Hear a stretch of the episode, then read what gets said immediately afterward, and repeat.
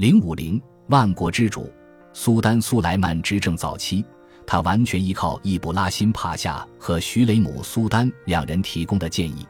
易卜拉欣帕夏被处死后，徐雷姆和他们的女儿米利马赫继续扮演苏莱曼的亲密知己。米利马赫的丈夫是吕斯泰姆帕夏。在一五四四至一五六一年间，几乎不间断地担任大维齐尔职务。作为苏丹的女婿，吕斯泰姆帕夏既获得了大量的权力，又树立了众多敌人。他比易卜拉欣帕夏更了解宫廷内部的运作。虽然他和徐雷姆都被牵扯进穆斯塔法王子被处死的事件，但他只是短暂离职，以平息死去的王子支持者的愤怒。之后他就复职了。他通过操控钱币和谷物市场以及贩卖官职，增加了国家收入，获得了一定声望。他更累积了大量个人财富。据当时的人说，在他任职期间，行贿成了一种常态。吕斯泰姆死后，被埋葬在为纪念苏莱曼的儿子穆罕默德所建造的泽扎德清真寺，这清楚显示了苏莱曼对他的敬重。吕斯泰姆帕夏的大量财富使他可以成为一个慷慨的慈善家。他资助建造了帝国内许多清真寺与其他宗教和世俗建筑，并通常会聘请建筑师西南，后者从1538年起就是首席帝国建筑师。吕斯泰姆自己的纪念清真寺位于伊斯坦布尔金角湾的主要港口区艾米诺努，由于此地土地稀缺，租金也高。他们拆除了一座从教堂改造过来的清真寺，西南设计的这座清真寺就盖在一楼商店的上方，附设的宗教学校建在稍远的港口上方的斜坡上，附设的商队旅馆则建在金角湾另一侧的加拉塔商业区，他们在那里还能赢得丰厚利润。吕斯泰姆还在安纳托利亚的主要商路上的埃尔祖鲁姆和科尼亚附近的埃雷利建造了大型商队旅馆。另外，在色雷斯也建了两家。在吕斯泰姆帕夏的支持下，奥斯曼古典艺术和建筑发展到了极致。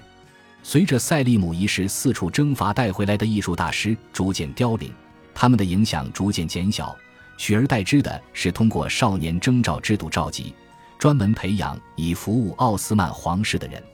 选才与晋升的正规制度建立起来，艺术的表现也变得越来越标准化。在更加有意识的正统伊斯兰教影响下，伊朗传统的精细抽象的设计开始居于主导地位，以不断变化重复的植物为主的大胆城市化设计也成为主流。除了细密化外，人物表现变得稀少。吕斯泰姆帕夏在艾米诺努的清真寺以瓷砖的奢华荷花式多样闻名，这些瓷砖有古蓝色、青绿色、绿色和茄红色。最上面附着一层透明的亮釉，那是与伊斯坦布尔格马尔马拉海相望的伊兹尼克工艺厂最好的产品。他们在超过一个世纪的时间里替朝廷制造瓷砖。苏莱曼清真寺巍然屹立于山脊上，俯瞰着金角湾。它建于吕斯泰姆帕夏掌权时期。对于这位正统伊斯兰帝国的苏丹来说，这座清真寺恰到好处的壮观。苏莱曼晚年变得更加虔诚，需要教长艾卜苏乌德为他描绘出的奥斯曼王朝更清晰的景象，一个拥有基本固定的边界的伊斯兰世界强权应有的景象。他心中的自己，并非是他的祖父穆罕默德二世那种充满传奇色彩的征服者，统治着一个以基督徒为主的国家，而是那种可以吸引生活在埃及。叙利亚和肥沃新月地带等古老伊斯兰大地上的臣民的统治者，在苏莱曼执政早期，易卜拉欣帕夏辅政时，奥斯曼推广的帝国形象针对的是查理五世，而现在他针对的是萨法维王朝，就像他父亲在位时那样，只是奥斯曼的手段不再那么具有侵略性。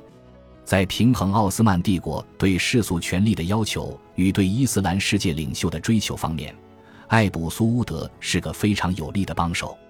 虽然塞利姆一世并不怎么重视哈里发这个头衔，但是在塞利姆征服马穆鲁克后，他也接下了守护伊斯兰教圣地的重责。艾卜苏乌德认为，这要求苏丹给自己冠上这个头衔，接收哈里发的一切权利和地位。传统上，哈里发要由先知穆罕默德所属的古莱什部落的后裔担任。这一点倒并没有使艾卜苏乌德犯难，他直接捏造了奥斯曼人与古莱什部落的联系。为了使这个狡辩更有分量，他宣称这个头衔是世代相传的。艾卜苏乌德从历史学家的著作中找了支撑点，在塞利姆一世时期，穆罕默德内史里已经将奥斯曼皇室塑造为先知穆罕默德的继承人。而在1539到1541年间担任大维齐尔的路特斐帕夏，在16世纪40年代曾写过一篇文字，强调奥斯曼苏丹是伊斯兰教正统的唯一真正守护者。本章一开始引用的苏莱曼清真寺入口处夸张的碑文，就将苏莱曼宣称自己是哈里发的话永远留了下来。人们还认为，艾卜苏乌德保证了奥斯曼行政法律与伊斯兰教法的统一。王朝或世俗的法律很大程度上根据源自惯例的原则及苏丹施政的准则制定，但是伊斯兰教法在根本上并不关注实际的问题，他关注的是如何通过《古兰经》与先知穆罕默德和他的追随者的语录和行为发现真主的法律。法律职业者或法学家则试图通过探讨神学问题与法律体系时的推理与解读，寻找真主的法律。伊斯兰教法中处理的实际问题包括穆斯林的仪式义务、刑事司法中的特定领域，以及根据已经存在的准则管理和维护社会平衡。这种社会平衡的准则是建立在男和女、穆斯林和非穆斯林、自由民与奴隶的二分法基础上的。因此，在奥斯曼复杂的国家治理实践中，有大量伊斯兰教法没有管辖权的事物。穆罕默德二世第一次根据前任苏丹们的实践编撰了一部国家法律。苏莱曼约于1540年颁布了一部普遍性法典，它是穆罕默德二世法典和巴耶济德二世法典的修订版和加强版，包括帝国整体治理的立法原则，涉及地方骑兵管理、税收和少数族裔事务等问题。苏莱曼也像他的前任一样，为新近征服的领土制定法典。一个依靠不断膨胀的官僚体系运作的国家，需要一套与时俱进的法律规范。艾卜苏乌德努力让奥斯曼帝国的新监管机制和更古老、优越的伊斯兰教法和谐共融。帝国法律规范化的同时，宗教机构也被重组。这些机构的成员扮演着法官的角色，裁决宗教法律和国家法律涉及的事务。在苏莱曼时代，宗教机构扩大。且它的结构也得到调整，为帝国的法律和宗教机构提供了许多急需的受过良好训练的人。苏莱曼宣称，奥斯曼帝国是唯一正统的伊斯兰国家，这需要奥斯曼在执行法律和倡导教义上保持一致性，两者都要对抗异端萨法维王朝的诱惑，并让他的非穆斯林臣民安于他们在伊斯兰法律体系中的应有地位。教长又被称为穆夫提。曾经只是伊斯坦布尔的宗教权威，此时他的地位被提高，成为奥斯曼所有宗教机构的领袖，也是整个帝国的最高宗教领袖。然而，他的新职权现在包括了在宗教阶层中耗时耗力的奖励和任免工作，他更加接近宗教阶层中的混战，而他自己也不过是这个阶层中的一个产品，这让他在政治暗流中变得更加脆弱。期待公平正义根本是痴心妄想。在就各种问题向教长寻求法律见解时，苏莱曼和他的顾问们也有意进一步巩固苏丹作为伊斯兰世界的最高君主的合法性。然而，他们发现，他们开始将教长这个职位政治化了。在苏莱曼执政晚期留下名号的第三位高级大臣是他的长喜大臣杰拉勒扎德穆斯塔法。杰拉勒扎德穆斯塔法曾于1525年作为帝国会议的秘书，陪同易卜拉欣帕夏前往埃及。埃及法典可能就是他筹备的，并且从1536年易卜拉欣帕夏被处死开始，他当了二十多年长喜大臣。他和艾卜苏乌德共同协调帝国法律与伊斯兰教法的关系，并使长喜大臣成为帝国法律的最高权威。他也让官僚体系更加专业化，无论是在宗教还是艺术的机构里，储备人员都必须接受训练才能得到升迁。艾卜苏乌德被当成未来教长的典范，而杰拉勒扎德穆斯塔法则成为长喜大臣的典型代表。杰拉勒扎德穆斯塔法也是一部不朽的历史著作的作者。这本书记载了1557年之前的苏莱曼统治时期的历史。那一年，吕斯泰姆帕夏迫使他离任。他的著作为描绘苏丹与奥斯曼帝国确立了一个新的基调。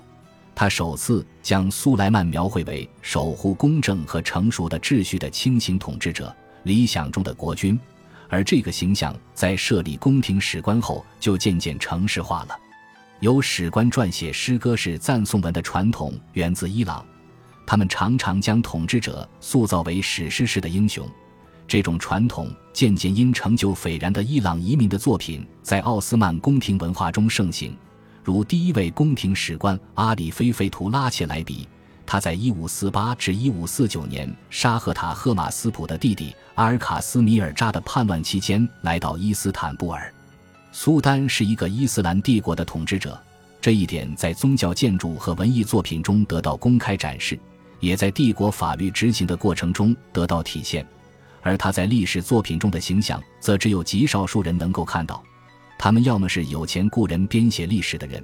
要么是有机会阅读或听人朗诵这些作品的人。在没有印刷机的时代，这些历史技术只能在有钱有权的人之间传阅。苏丹无法保证这些人永远忠诚，他们甚至还不如那些贫穷或文盲的人。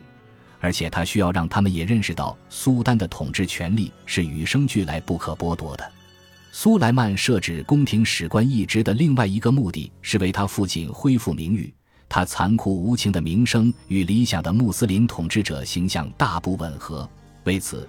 他命人写了一系列作品，专门歌颂赛利姆的功绩。到16世纪结束前，赛利姆已经被人们看作一个英雄人物，而不是残酷的统治者。苏莱曼的教长凯莫尔帕夏扎德在苏莱曼统治早期为赛利姆做了一首挽歌，他成为这个文学类型的先驱。他写道：“他是个深谋远虑的长者，也是充满力量的少年。他的长剑所向无敌，他的话语永远正确，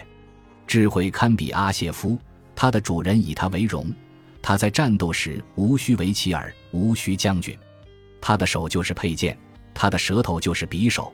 他的手指如利剑，他的手臂若精亮的长矛。他在最短的时间内战功无数，他的权力影响到世界的各个角落。本集播放完毕，感谢您的收听，喜欢请订阅加关注，主页有更多精彩内容。